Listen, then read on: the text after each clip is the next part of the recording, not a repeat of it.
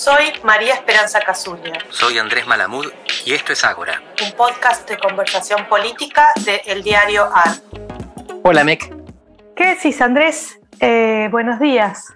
Vamos a charlar un poco en este podcast de los últimos días de estas últimas semanas de la campaña antes de las PASO, en donde ya hemos discutido sexo y drogas. Nos falta el rock and roll, no más. Así que va a llegar en cualquier momento. ¿Ya discutimos drogas? Debía estar drogado, porque no me acuerdo. No, nosotros no, digo la campaña, la, la Argentina como, como país y nación. Ah, entonces hagámoslo nosotros ahora. Dale un poco sorprendente, ¿no? La verdad es que a mí no, me deja de sorprender un poco la disonancia entre los temas que aparecen día a día como los más notables y lo que uno ve en las encuestas desde hace un año y medio, que es que las preocupaciones son inflación, aumento de precios, desempleo, pandemia. Exactamente. Parece que hay una disociación entre lo que, entre lo que preocupa a la gente, lo quizás sea porque la gente está preocupada pero no está escuchando. Entonces los candidatos, más que hablar de lo que la gente quiere escuchar, hablan de lo que hace ruido. Y así surgió el goce, y así surgió la marihuana, y no llegamos al rock and roll porque falta una semana nada más, pero hubiera sido la parte más divertida. Y aparte, vos fíjate que tanto la frase de, de Victoria García Tolosa como la frase de María Eugenia Vidal son en respuesta a preguntas en el contexto de un reportaje, ¿no? Es algo muy mínimo, pero de alguna manera te habla también de una dinámica de toda esta campaña, que es mensajes que son muy reactivos, muy en relación a lo que se les presenta o se les propone desde el periodismo, desde Twitter y, campañas con poca, capacidad de instalar una agenda propia, me parece. Tanto el comentario de, de Victoria Tolosa Paz como el comentario de María Eugenia Vidal fueron en respuesta a preguntas en contextos de reportajes y que también creo que esto te marca de alguna manera en una cosa micro una dinámica de las dos campañas que es una cierta dificultad de instalar temas propios. Así es, pero te voy a decir algo que quizás suene contraintuitivo. Me parece que el tema de la droga es central en América Latina. No es un tema marginal, no debería eh, tocarse solamente para llamar la atención. Y es central por dos razones. Porque tiene que ver con la economía y con la seguridad. Con la economía, porque es una de las principales producciones y productos exportables. Y con la seguridad, porque al ser ilegal, lo que genera es una serie de negocios laterales vinculados con el desafío al monopolio de la violencia. Es decir, lo que se hace al lado del Estado, abajo del Estado, por encima del Estado o sobre todo en complicidad con el Estado. Y lo que falta es el aspecto con el que se la viene tratando en países que uno a veces pone como ejemplo, el aspecto de la salud pública. Y son tres aspectos fundamentales. Estamos en pandemia, la salud pública debería ser prioritaria. Y sin embargo, cuando se habla de la droga, se lo toma como escándalo y no como cuestión central.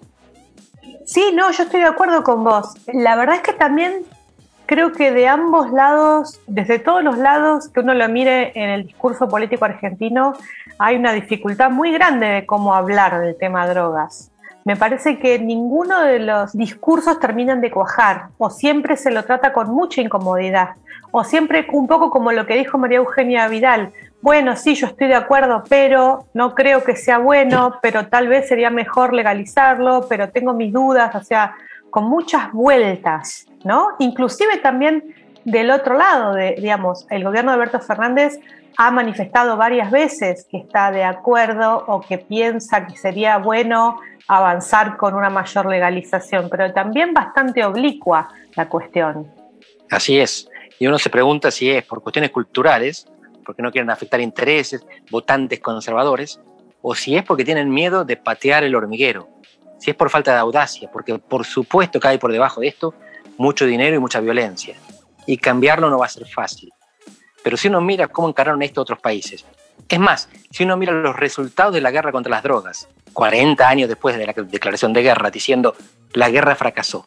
Y ese, comunicado, ese informe de las Naciones Unidas, está firmado por varios expresidentes, incluyendo tres latinoamericanos que no eran de los narcos, porque también tuvimos presidentes de los narcos. En este caso, Fernando Enrique Cardoso y Gaviria, por ejemplo. Y sin embargo, 10 años después de haber declarado fracasada la guerra contra las drogas, seguimos metidos al mismo prohibicionismo que genera cada vez más violencia, cada vez más enfermedades, más adictos y cada vez menos capacidad estatal. Y fíjate, yo trabajo sobre integración regional. La integración regional tiene dos aspectos, dos dimensiones, los flujos y las normas. Los flujos es lo que discurre entre la sociedad y el Estado, las normas es lo que regula esos flujos, definidas por el Estado. Acá las normas son cada vez más débiles y los flujos son cada vez más intensos. Estamos yendo a contramano. En vez de administrar lo que circula, lo que estamos haciendo es cerrar los ojos y perder. Y el discurso se queda en la pacatería. Discutir la droga como se discute el goce, como se discuten palabras fuertes y no contenidos sustantivos. Sí, y se, y se sigue discutiendo lo mismo que, pasó con lo que vos decís del goce, con una carga moral, es más, me atrevería a decir moralina, ¿no? Muy sorprendente. Coincido. Verdaderamente, que las discusiones estén tan, tan, tan teñidas de, de una moralina bastante vieja, la verdad, estando en 2021. Y que distingue por clase social, como si el problema de la droga fuera estético entre los ricos eh, y fuera securitario o sanitario entre los pobres. Y por supuesto que los pobres tienen menos opciones, pero justamente están más expuestos a la victimización por la droga. Es la prohibición, como si no lo hubiéramos aprendido con la ley seca en los Estados Unidos en la década del 20.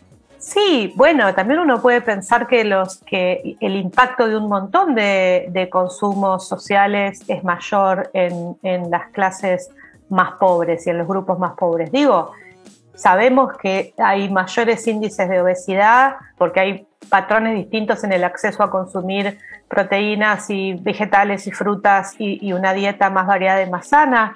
Sabemos que hay patrones de consumo de alcohol, digamos, y sin embargo estos temas no están teñidos de este... Bueno, a nadie se le ocurriría digamos, por, un lado, prohibir el, consumo de harinas y, y, hoy por hoy no hay nadie que diga seriamente que hay que prohibir el consumo de, alcohol en, la en la sociedad.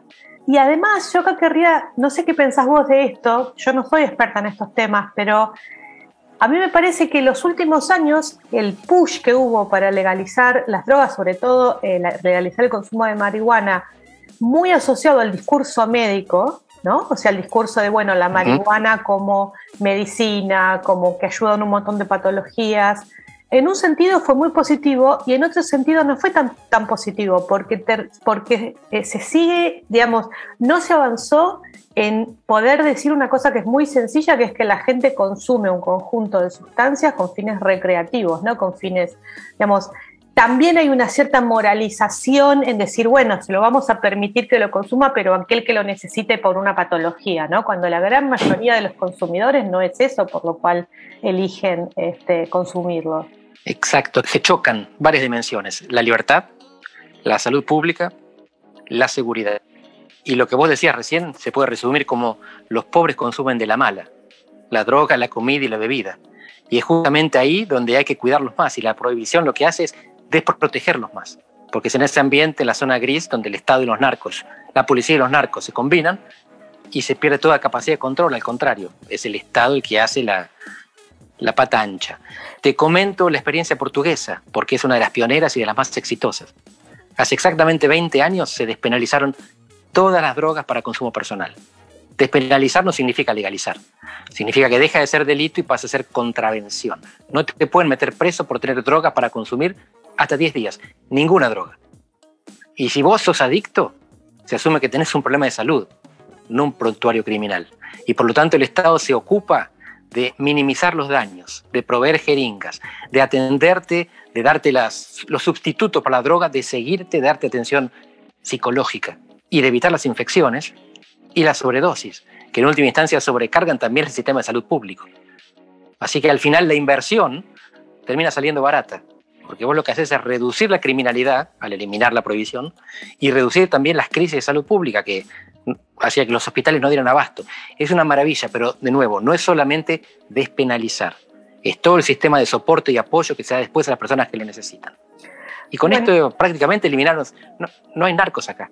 Están los minoristas, que son gente simpática, la que te haces amiga en la calle, eh, y está el Estado presente, el Estado presente en blanco, porque en las villas también está el Estado presente en negro, la policía que permite que los narcos hagan negocio, porque mal financiada la policía vive de eso. Sí, y a mí me parece que hay otras aristas que a mí me resultan muy problemáticas que aparece. Primero, esta cuestión paternalista que apareció muy fuerte en lo que dijo María Eugenia Vidal, ¿no? Esto de, bueno, una cosa, y que no lo dice solo ella, también quiero ser clara con esto. Inclusive hay sectores eh, que se sienten cercanos al, al frente de todos, eh, que tienen un discurso muy similar, de decir, bueno, una cosa es el, si, un chico de clase media se fuma un porro, es una conducta que tiene mucho menos riesgos que, una, que si un chico pobre fuma un porro, ¿no?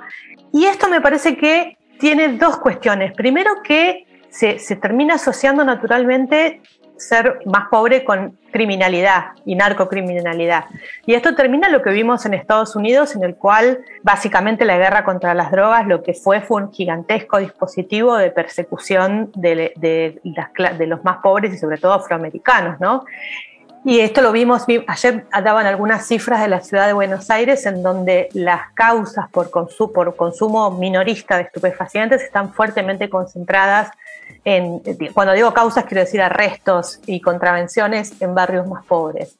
Entonces, por un lado, esto puede servir para, bajo el discurso de tenemos que, protegerlos, generar dispositivos de, criminalización. Pero se me ocurre otra cosa que también genera un discurso muy, muy, eh, que puede ser muy patronizante, ¿no? Esta idea de, bueno, el consumo de drogas es solamente problemático para los pobres y no para nosotros las clases medias, que las consumimos iguales o más, digamos, esto se lo sabe todo el mundo, ¿no?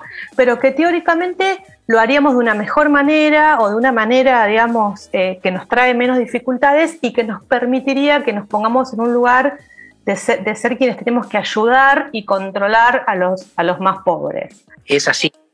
El prohibicionismo es una política de tutela hacia los pobres que los victimiza todavía más porque no los puede, no los puede ayudar, al contrario, los condena a la ilegalidad. Si el Estado tuviera la capacidad de prohibir la circulación de droga, entonces yo les creería por lo menos que los paternalizan pero funcionan. Pero así, con un Estado incapaz y que es cómplice de la circulación, lo que están haciendo es lo contrario. Están tutelando a los pobres, garantizando que les va a ir peor. Me pareció muy interesante, no sé si la viste, un reportaje que le hizo Eduardo Feynman a este chico elegante, eh, elegante eh, que canta rap, ¿no?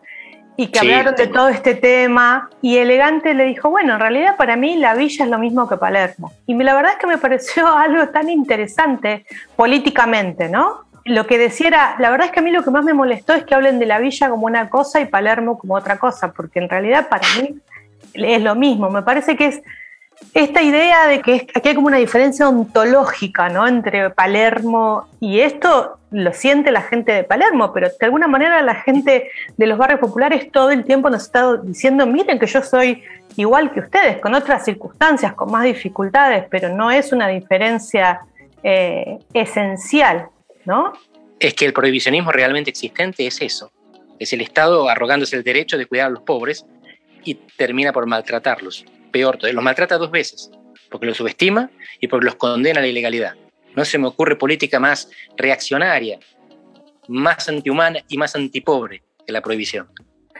Bueno, estamos de acuerdo. Vamos a ver qué comentarios tenemos de, este podcast, pero la verdad que sería absolutamente, es una buena agenda y que podría ser una agenda de consenso de los partidos después de las, elecciones avanzar en, en esta dirección de despenalización verdaderamente. Argentina siempre está a la vanguardia en América Latina, así que no me sorprendería, como sugerís, que después de las elecciones se vistan de adultos y avancen en la dirección correcta. Bueno, te mando un abrazo, Andrés. Hasta luego. Chao.